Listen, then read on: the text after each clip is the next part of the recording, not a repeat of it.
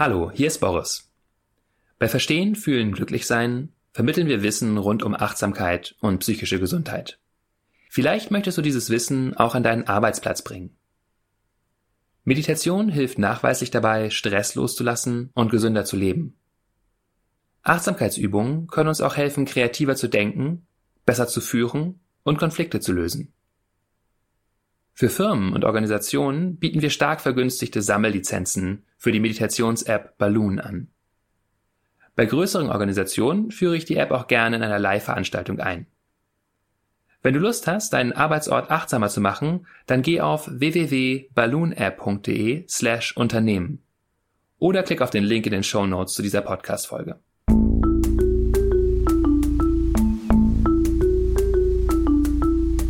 Verstehen, Fühlen, Glücklich-Sein mit Sinja Schütte und Boris Bornemann.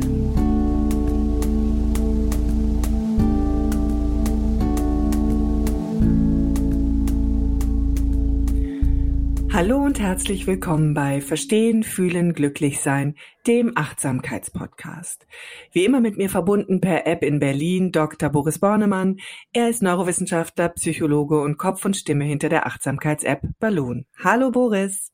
Hallo Sinja. Sinja Schütte ist Chefredakteurin der Achtsamkeitszeitschrift Flow. Ja, und wir haben uns heute für den Podcast ein wichtiges Thema vorgeknöpft, weil uns beiden in letzter Zeit aufgefallen ist, dass es doch mal ganz schön hitzig wird in Diskussionen. Ähm, sei es, dass man ähm, in, im Internet Chats liest, in denen wirklich die Beschimpfungen sofort losgehen oder auch im, im Freundes- und Bekanntenkreis, dass man merkt, dass sehr schnell eigentlich sehr hart diskutiert wird und ähm, wenig Verständnis für die Position des Gegenübers ähm, äh, ja zu sehen ist. Und auch gesellschaftlich gibt es ja inzwischen auch ja Bewegungen, wo gerade aus den öffentlich-rechtlichen Sendern versucht wird, Menschen zusammenzubringen, dass sie wieder miteinander reden, dass sie wieder miteinander kommunizieren, sich zuhören und sich verstehen. Und da haben Boris und ich gedacht, das wäre doch ein gutes Thema, um nochmal über das Thema äh, gewaltfreie Kommunikation zu sprechen. Und deswegen, Boris, an dich die Frage, kannst du nochmal definieren, was gewaltfreie Kommunikation ist? Ja, gewaltfreie Kommunikation ist eine Kommunikationsmethode, die auf den Prinzipien der Gewaltfreiheit beruht.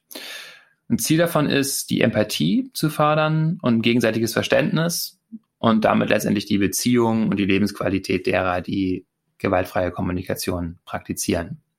Das klingt genau nach dem, was wir brauchen. Ähm, wer hat das denn erfunden?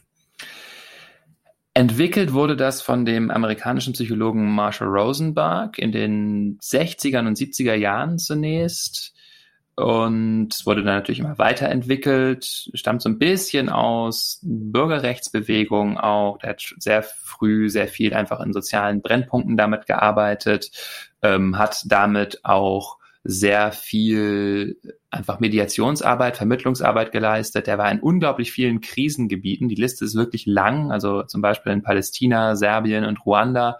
Und mit dieser Kommunikationsmethode dafür gesorgt, dass äh, auch lange verfeindete Parteien überhaupt mal wieder miteinander geredet haben und vielleicht, da wo es gut gelaufen ist, auch das erste Mal wirklich wieder so Verständnis füreinander hatten und einander zuhören konnten, schauen, was ist denn eigentlich wirklich bei den Leuten los, ähm, ohne sich angegriffen zu fühlen, ohne in diese Feindseligkeiten reinzukommen, die gerade in so schon gut etablierten Konflikten natürlich sehr schnell auftreten. Bevor wir jetzt ähm, nochmal genau einsteigen in ja, die Systematik der gewaltfreien Kommunikation, vielleicht nochmal äh, vorab die Frage, wie sieht denn Kommunikation aus, die, die so aggressiv ist, die sich so ver, verhakt? Also kannst du das nochmal beschreiben? Quasi das Gegenteil ja von, von gewaltfreier Kommunikation.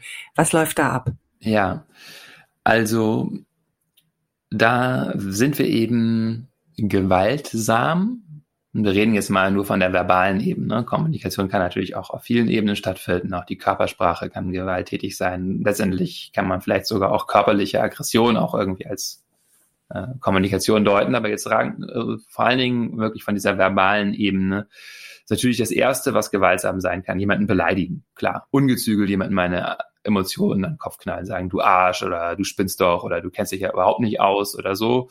Ähm, dann Generalisierungen können auch gewaltsam sein, also sowas wie immer kommst du zu spät, nie fragst du mich nach meiner Meinung oder so. Da ist ja auch irgendwie Wut, Frustration hinter. Aber das Problem ist, es ist insofern gewaltsam, als es einfach nicht stimmt. Ja, also das niemand kommt ja wirklich immer zu spät oder sicher hat mich die Person schon mal nach meiner Meinung gefragt. Das heißt, ich stülp dem anderen sowas über, was einfach der oder die gar nicht annehmen kann, weil das einfach falsch ist sozusagen. Damit fühlt sich das sehr unangenehm an, wenn man, wenn einem jemand sowas sagt, wenn man sofort denkt, hey, das stimmt doch gar nicht, der sieht mich doch gar nicht richtig.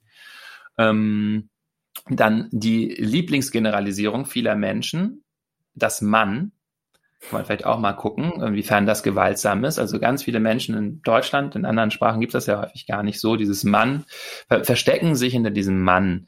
Und das ist schade, das ist einmal unlebendig, äh, das ist traurig, weil wir gar nicht wirklich die Person hören, sondern so eine Generalisierung.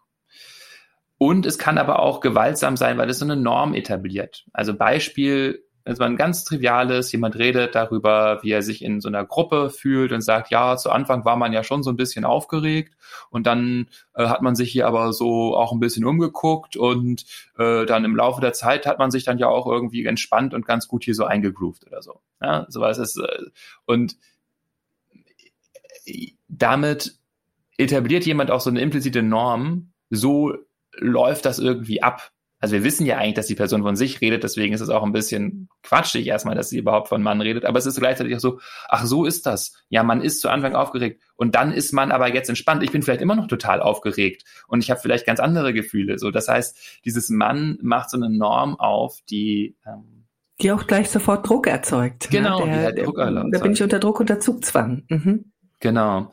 Ähm, und eben vielleicht nochmal kurz hier eingehakt, es ist eben auch nicht lebendig, wirklich im Sinne von einer Sprache des Lebens. Der Untertitel dieses Buches, und so heißt ja auch unser Podcast, äh, der, die gewaltfreie Kommunikation, eine Sprache des Lebens, äh, ist äh, eben genau der. Der Untertitel des Buches von Marshall Rosenberg ist eine Sprache des Lebens.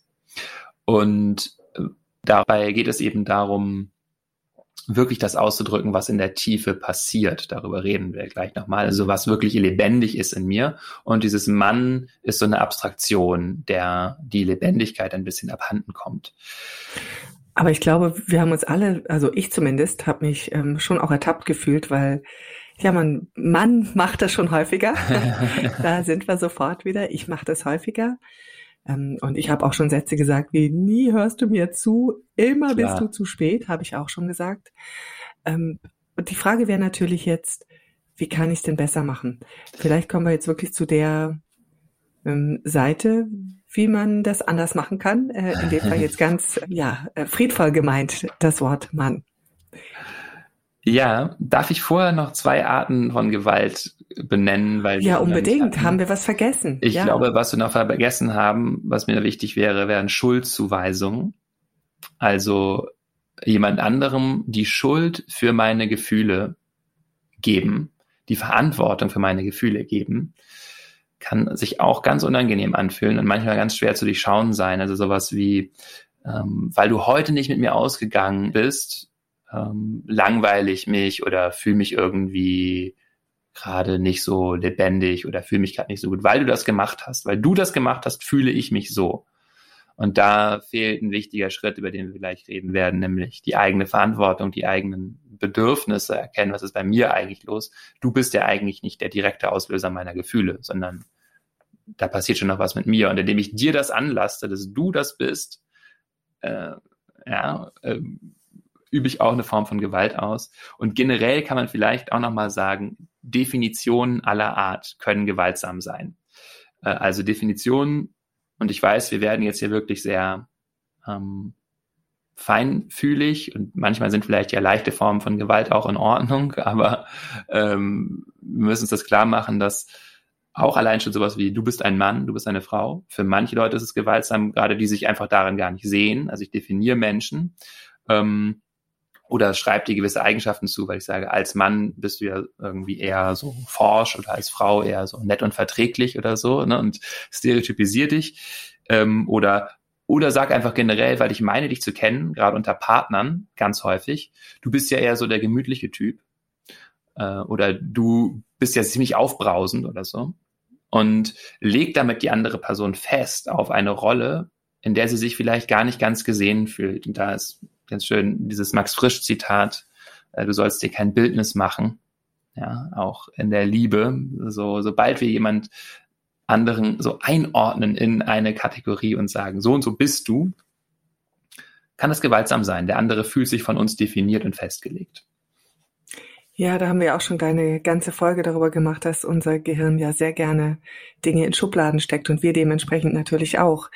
Und ich glaube, das ist eine gute Ausgangssituation, wenn wir über gewaltfreie Kommunikation nachdenken, ähm, dass wir versuchen, eben genau diese Offenheit immer zu haben und eben nicht in Schubladen zu stecken, sondern weiter hinzugucken und ähm, ein Gefühl dafür zu kriegen, was dem anderen gerade bewegt. Also jetzt wissen wir, was sozusagen die problematischen Momente sind in der Kommunikation.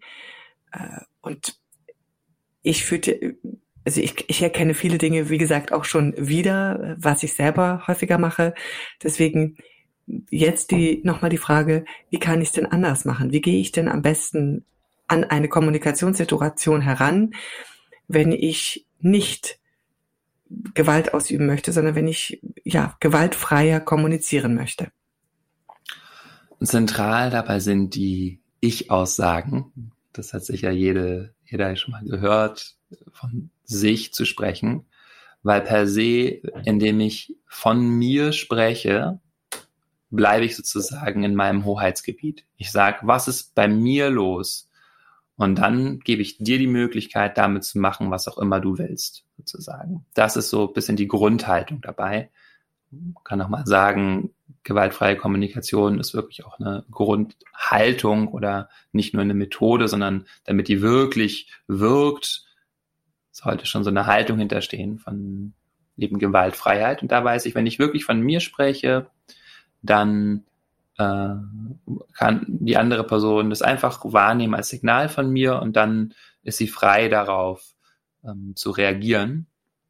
Und ein ganz übliches Schema da in der gewaltfreien Kommunikation ist, die Kommunikation zu zerlegen in Beobachtungen, objektive Beobachtungen, Gefühle, die das bei mir auslöst, Bedürfnisse, die hinter meinen Gefühlen stehen und Wünsche oder Bitten, die daraus folgen. Also einfachstes Schema, was ich da machen kann, ist, wenn ich A sehe oder höre oder wahrnehme, fühle ich B, weil ich C brauche. Also dieses Gefühl entsteht aus dem Bedürfnis, was in mir ist. Und deshalb möchte ich jetzt gerne D. Deshalb mache ich jetzt den konkreten Vorschlag, dass D geschehen möge, bitte. Okay.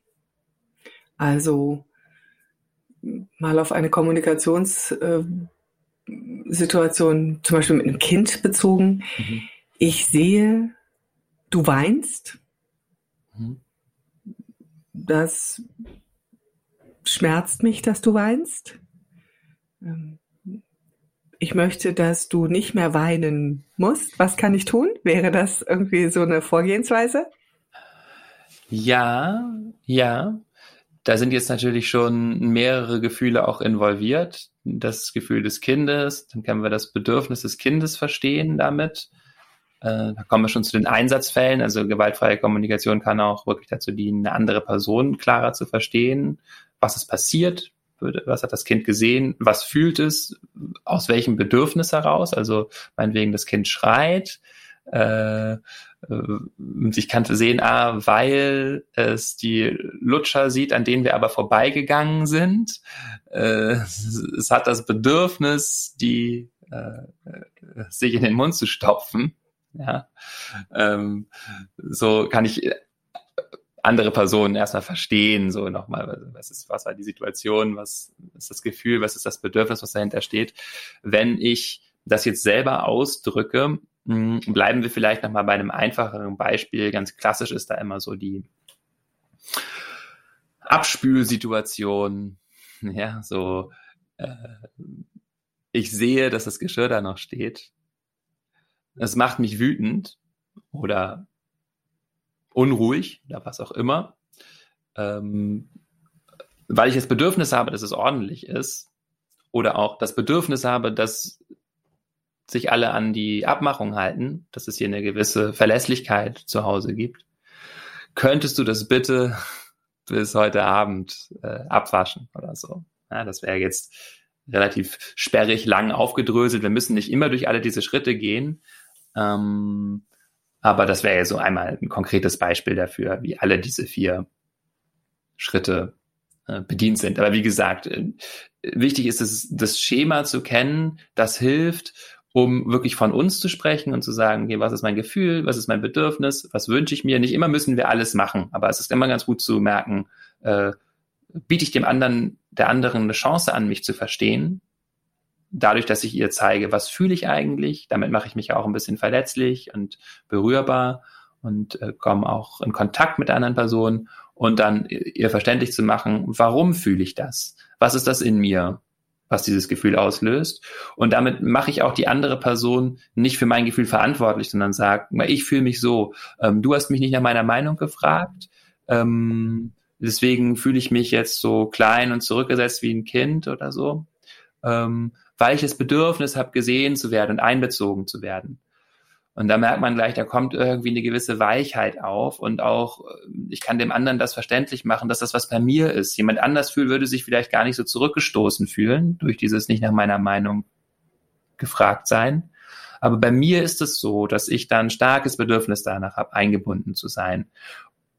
Hm, ja, sowas könnte noch ein anderes Beispiel sein für drei Schritte davon. Und dann könnte ich hinterher die Bitte stellen, äh, könntest du bitte bei solchen Entscheidungen einmal mit mir Rücksprache halten? Das ist ja auch schon ganz schön anspruchsvoll, wenn ich da jetzt gerade so drüber nachdenke, wenn man in solche Situationen hineindenkt. Also die Beobachtung würde ich jetzt meinen, kriegt man, glaube ich, noch ganz gut hin das ist ja irgendwie so eigentlich die Momente, in denen man irritiert ist. Also ich denke jetzt gerade so an Situationen mit Kolleginnen, wo man sagt, oh, ich habe den Eindruck oder ich beobachte, dass du mir aus dem Weg gehst oder ich beobachte, dass du ähm, mir Informationen nicht schickst. Also ich, die Beobachtung, glaube ich, da kommen wir noch ganz gut mit zurecht. Mhm. Wie komme ich denn an das Gefühl ran, um das richtig klar auszudrücken? Genau, also die Beobachtung ist, glaube ich, klar. Das war alles, was du ausgedrückt hast, war ähm, nah dran an der Beobachtung. Oh, okay. Man kann, also wir, wir, wie gesagt, ich will es nicht überschematisieren, aber äh, dass du mir aus dem Weg gehst, ist auch natürlich schon auf eine gewisse Art eine Interpretation. Ne? Ja. Mhm. Ähm, also Beobachtung wäre wirklich zu versuchen, das so objektiv wie möglich zu machen, dass die andere Person ganz klar zustimmen kann. Denn weil ich beobachte, dass du mir aus dem Weg gehst, ist schon sowas drin, was auch als gewaltsam sein kann. Vielleicht stimmt das gar nicht. Weißt du? So, du also wäre die Beobachtung, ähm, ich beobachte, dass wir uns seltener sehen als früher. Genau. Oder ich, ich sehe, dass du häufig sehr schnell in dein Büro verschwindest und ähm, seltener hier im Gemeinschaftsraum bist oder so, okay. seltener hier bei mir im mhm. Büro bist. Ähm, genau, so. Und jetzt ist halt die Frage, so was löst es bei dir aus? Was hat das, was löst es für ein Gefühl aus, wenn das geschieht? Hm. Was würdest du sagen? Was ist das für ein Gefühl? Naja, das kann ja sowas sein wie, das verunsichert mich, mhm. ähm, das macht mich traurig, mhm. das ähm, Vielleicht macht es mich auch wütend. Mhm. ja, naheliegend, dass es irgendwie wütend macht, gerade wenn du da vielleicht auch äh, die Chefin bist und das äh, ein nachvollziehbares Bedürfnis, nämlich nach Kontrolle hast, zum Beispiel auch. Das ist ja so, wenn man irgendwie so einen Laden zusammenhalten muss und jemand versteckt sich und zieht sich raus, ja, kann schon sowas wie Wut auch aufkommen. Ich glaube, Wut hat ja eine schlechte Presse, aber es ist immer gut, die kenntlich zu machen. Ganz häufiges Gefühl eigentlich. Wir sind wütend, wir verlieren die Kontrolle. Wir haben ein Bedürfnis nach Kontrolle ähm, und das macht uns unruhig, wütend, äh, was auch immer. Oder vielleicht eben auch traurig, genau. Da haben wir schon so zwei Schritte jetzt gemacht. Also äh, wie fühle ich mich damit? Ähm, und was ist das für ein Bedürfnis, was dahinter steckt? Also was würdest du sagen, wenn du die Leute sehen willst, was könnten das noch für Bedürfnisse sein? Austausch, Kommunikation, Kontakt. Mhm. Gemeinschaft vielleicht. Gemeinschaft. Ähm, ja, so mh, hm, Vertrauen, so vielleicht auch, was da, ja. also so ähm, zu schauen, worum geht das und ähm, und man merkt, wenn man das jetzt so schnell sagt, äh, so als ich sehe, du gehst immer in dein Büro, ich bin wütend äh, oder ich bin verunsichert, ähm, ich habe das Bedürfnis nach Vertrauen, dann wird es so ein bisschen holzschnittartig. Aber wir können das so im Laufe des Gesprächs einfach im, ähm, im Blick haben, ja, so diese Schritte, dass wenn, wenn das wirklich abgeklärt ist, was fühle ich, was fühlst du, was ist mein Bedürfnis, was ist dein Bedürfnis, dann sind wir wirklich nah am Verständnis dran. Das heißt, wenn du diese Person jetzt sehen würdest auf dem Flur, wäre das wahrscheinlich ein guter Einstiegspunkt, mit der wirklich nackten Beobachtung zu beginnen und vielleicht erstmal zu fragen, du, ich sehe, dass du da immer so schnell in deinem Büro verschwindest. Ähm, ähm, was, was ist da los? Ich wollte einfach nur mal mit dir drüber reden ähm, mich verunsichert das ein bisschen oder so. Ja, und das ist vielleicht erstmal ein Einstieg, der jetzt nicht gleich mit dem ganzen Brett irgendwie durch die Tür kommt. Und ähm, dann sagt die andere Person vielleicht erstmal abweisend da, nö, eigentlich alles in Ordnung. So, und dann könntest du vielleicht kommen, du, ich habe hier als Chefin das Bedürfnis danach, dass wir alle irgendwie häufiger mal zusammenkommen, dass sich alle mal sehen, dass es so eine vertrauensvolle Atmosphäre auch gibt. Und da ähm, da irritiert mich das, dass du da nicht so dran teilnimmst oder so. Oder ja. Möglicherweise war das jetzt auch nicht die richtige ja, Ich wollte gerade sagen, vielleicht gehen wir auch mhm. mal auf ein anderes Beispiel. Das ja. ist so ähm, sehr spezifisch, sondern ähm, es geht ja eigentlich wirklich darum, ähm, wirklich so äh, diese Beobachtung ähm, klar zu machen und, und, und dann natürlich ähm, auch mein eigenes Bedürfnis äh, zu erkennen und das Gefühl eben klar zu benennen. Gibt es da noch Hilfestellungen, wie wir das Gefühl klarer benennen können mhm. oder dieses Bedürfnis noch besser herausfinden können? Ähm, ja, also bei Gefühlen hilft es natürlich, wenn ich eine ganze Menge Gefühlsworte kenne. Vielleicht verlinken wir da auch nochmal ein paar in den Show Notes. Gibt es ganz tolle Listen einfach von Gefühlen, die ich mir angucken kann. In der gewaltfreien Kommunikation wird nochmal unterschieden zwischen Gefühlen, die entstehen, wenn ein Bedürfnis erfüllt ist. Das sind die angenehmen Gefühle. So einfach denkt die äh, gewaltfreie Kommunikation darüber und das ist vielleicht auch ganz hilfreich zu sagen. Angenehme Gefühle entstehen, wenn Bedürfnisse erfüllt sind. Und das sind Gefühle wie ich fühle mich befreit, kraftvoll, sicher, belebt, friedlich, hoffnungsvoll, munter, vergnügt, warmherzig ja, Bedürfnisse erfüllt. Könnte man jetzt gucken, welche Bedürfnisse dahinter stehen, könnten auch unterschiedliche sein. Dann gibt es äh, Gefühle, für, die entstehen, wenn Bedürfnisse nicht erfüllt sind. Da bin ich vielleicht frustriert, abgeneigt, perplex, schlapp, verängstigt, schwerfällig. Ähm, da ist irgendwas, was dahinter steht. Muss ich gucken, was ist das für ein Bedürfnis? Ähm, dazu können wir gleich nochmal kommen. Interessant ist nochmal bei der, bei den Gefühlen, vielleicht nochmal zwei Punkte. Äh, Einerseits, es ist ganz wichtig, dass wir einfach ein Gefühlswort verwenden, weil wir dazu neigen, Dinge als Gefühle auszudrücken, die keine sind. Also ich habe das Gefühl, du magst mich nicht. Ja, zum Beispiel. Sicher fühlen wir das irgendwie, aber das ist keine Beschreibung meines Gefühls. So, ich fühle mich hm, vielleicht äh, zurückgewiesen oder ähm, ich fühle mich äh, nicht, nicht, gesehen, gesehen nicht genau, ja. ich fühle mich nicht wertgeschätzt oder so.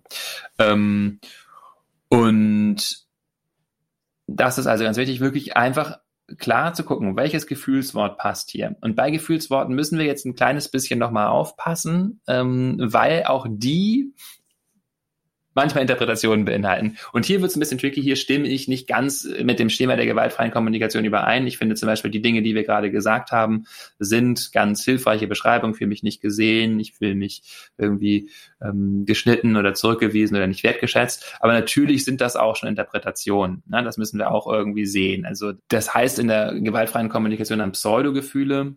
Ähm, also sowas wie missachtet, übergangen, bemuttert, missverstanden äh, weil ich eigentlich dem anderen schon was unterstelle, wenn ich sage, du bemutterst mich, ich fühle mich von dir bemuttert, ja, dann heißt das letztendlich, äh, was ist das bei mir eigentlich? Ne? Also ich mhm. kann sagen, da ist, ich fühle mich klein, ich fühle mich schwach, äh, mein Bedürfnis nach Autonomie wird untergraben, weil du immer ankommst und irgendwie ständig mir alles hinterher trägst, sozusagen.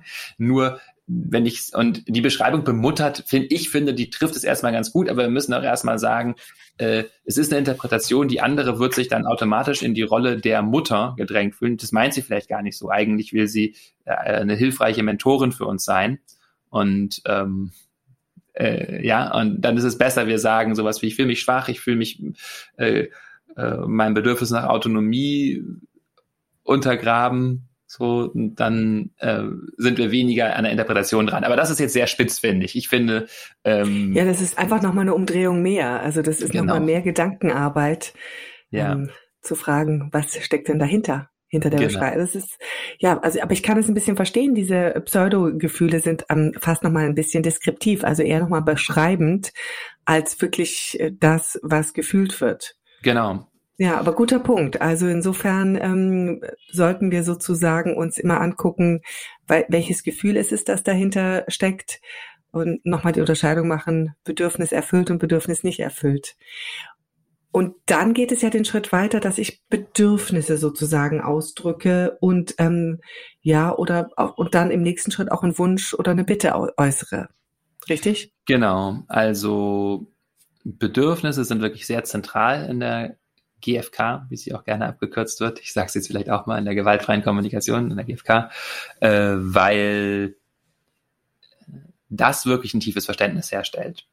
Wenn ich weiß, was ist das, was die andere braucht. Und diese Frage sollte ich mir also stellen, wenn ich auf das Bedürfnis gucken möchte. Was brauche ich denn eigentlich? brauche Wärme, Nähe, Unterstützung, brauche vielleicht Freiheit, Autonomie, Selbstwirksamkeit. Vielleicht brauche ich einfach Lust und angenehmes Erleben. Ähm, vielleicht brauche ich auch Selbstverwirklichung, Ausdruck, hm, ja, freie Entfaltung oder so. Das sind so typische Bedürfnisse, die ich jetzt benannt habe. Auch da gibt es natürlich keine feste Liste. Ich, diese vier, die ich gerade benannt habe, sind schon so erstmal heuristisch ganz gut im Kopf zu behalten.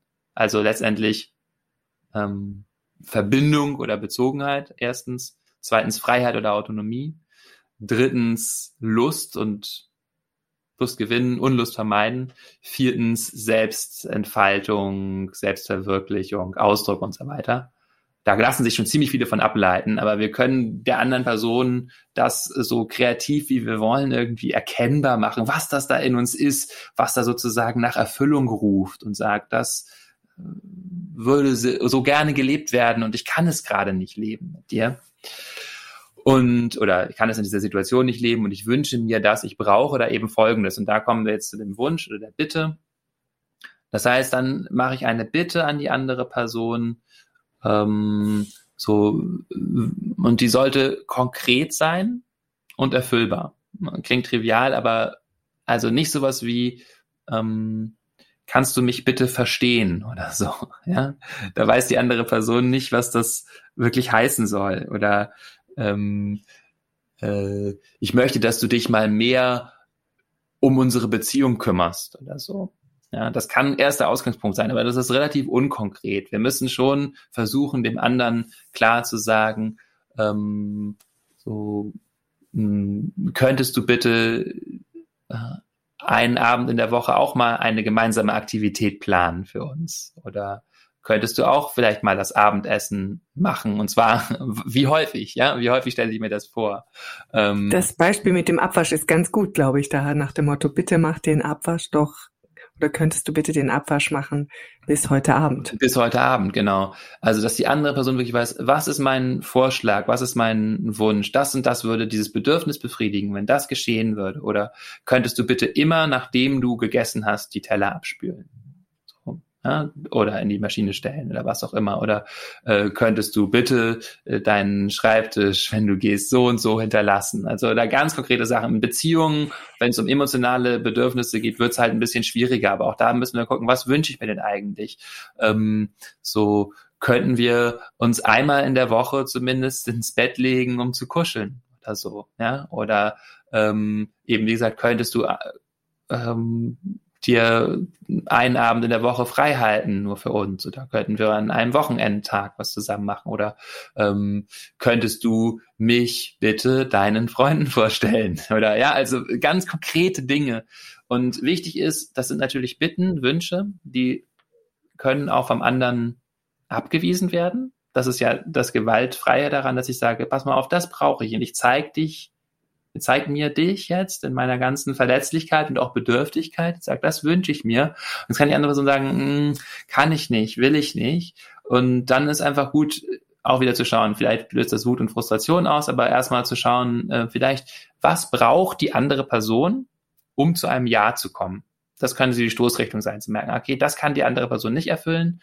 Warum nicht? Was, was braucht sie? Ja, und man merkt, wenn wir jetzt darüber reden, und äh, ich bin auch kein Experte in gewaltfreier Kommunikation, ja, so, das gibt Leute, die sich da seit vielen Jahrzehnten mit beschäftigen und Trainerinnen sind. Und man merkt, es braucht einfach wahnsinnig viel Übung, es ist ein ganz tolles Schema, finde ich, eine ganz tolle äh, Methode, sich darin zu schulen, aber es braucht ganz wahnsinnig viel Übung, um wirklich so feinfühlig zu werden, immer wieder zu schauen, worum geht's hier eigentlich, was ist mein Bedürfnis, was ist das Bedürfnis der anderen Person, ähm, wie können wir immer wieder in eine Ausdrucksweise kommen, die ähm, Verständnis und Empathie herstellt und die gewaltfrei ist. Ja, aber es geht da natürlich ganz stark um die Haltung einfach auch und allein genau. schon um, um diese Gedanken zu wissen, ähm, dass man, dass es eben um Bedürfnisse geht, gerade in Konflikten mhm. in der Kommunikation, hilft ja vielleicht an vielen Stellen schon weiter. Kannst du noch mal sagen, wo sind denn, wo wird diese Art der Kommunikation denn hauptsächlich eingesetzt oder wo können wir sie hauptsächlich, äh, hauptsächlich einsetzen im Alltag? Mhm. Wo bringt sie uns denn ein Stück weiter oder ist sie einfach für alles besser? Ähm, also im Grunde können wir das in allen unseren Lebensbereichen beherzigen. Das Wichtigste ist nach Marshall Rosenberg, dass wir das erstmal auch mit uns selbst können, also uns selbst verstehen. Das heißt, uns selber fragen, was fühle ich eigentlich? Äh, und was ist mein Bedürfnis? Was brauche ich eigentlich?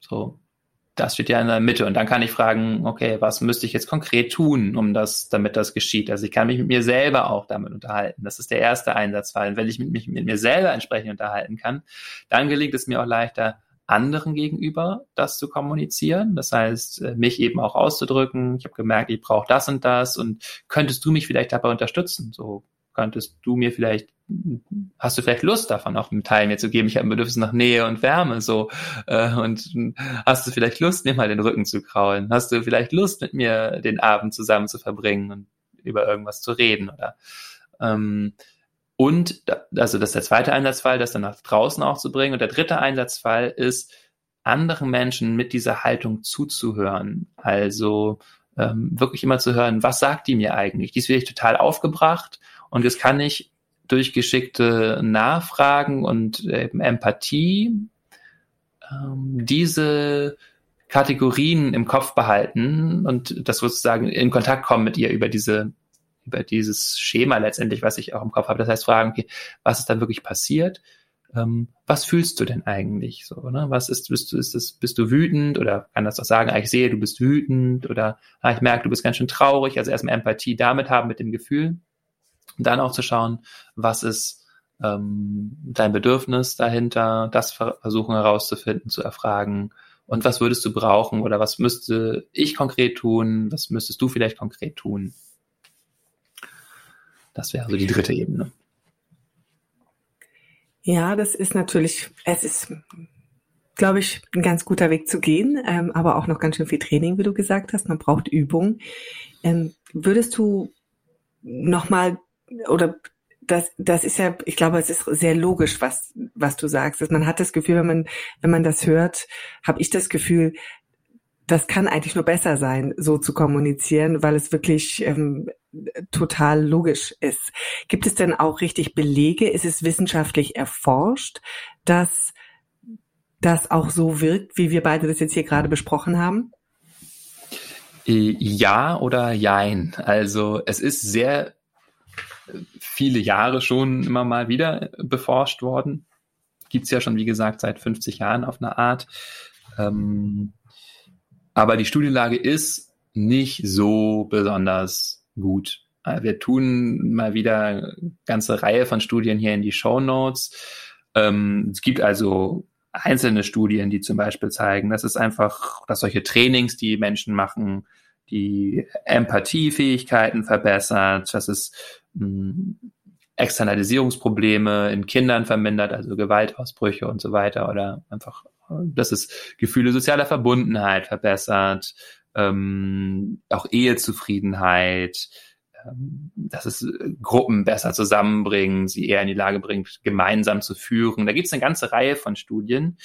Ähm, eine ganz große auch, die ähm, im, in US-amerikanischen Gefängnissen durchgeführt wurde mit über 900 äh, oder fast 900 amerikanischen Gefangenen, das Freedom Project, die wurden sowohl in gewaltfreier Kommunikation als auch in Meditation geschult, weil das eben auch sehr gut zusammenpasst, diese Haltung von das innere Erkunden und das dann ausdrücken.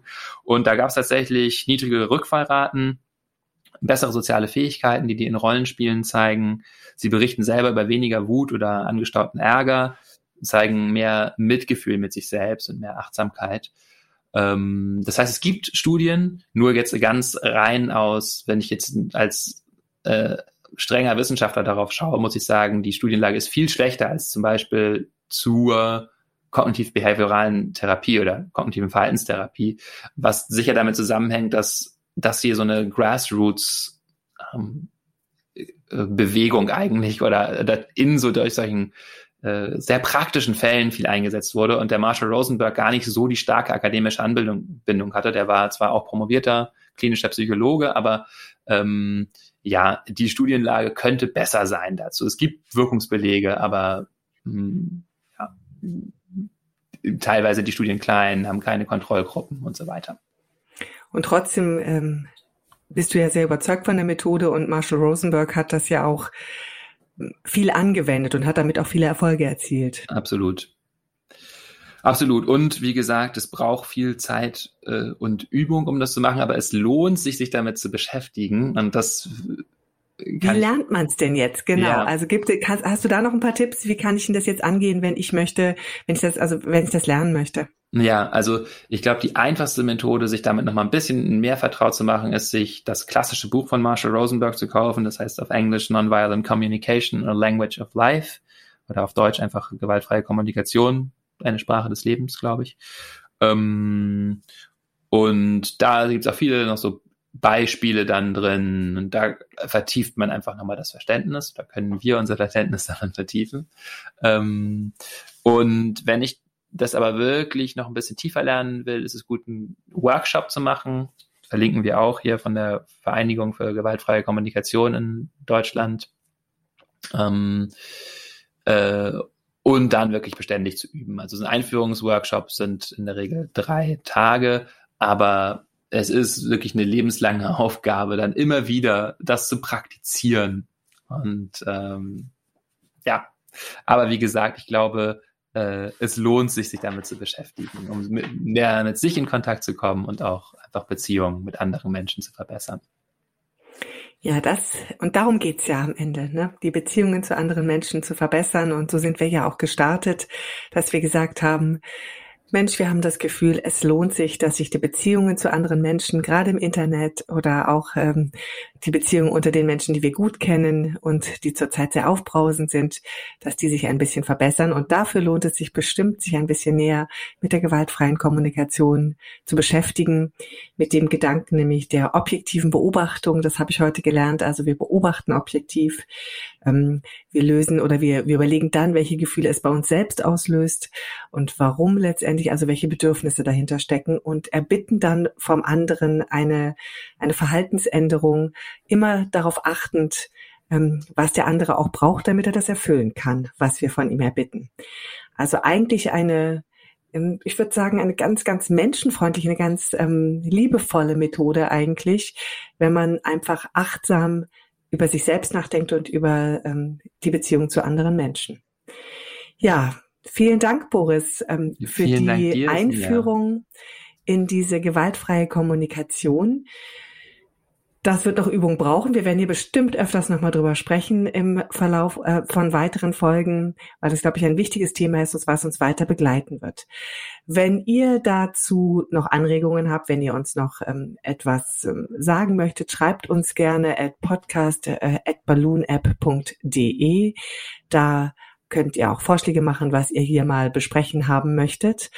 Und natürlich freuen wir uns auch, wenn ihr uns äh, bewertet in den diversen Apps, vor allem natürlich in der Apple-App über ähm, Podcasts und äh, dann können noch viel mehr Menschen diesen Podcast finden. Ja, vielen Dank fürs Zuhören. Euch weiter gutes Gelingen, gutes Üben bei der gewaltfreien Kommunikation. Dir vielen Dank, lieber Boris. Und ja, tschüss, bis zum nächsten Mal euch allen. Tschüss, danke. Das war Verstehen, Fühlen, Glücklich Sein, der Achtsamkeitspodcast.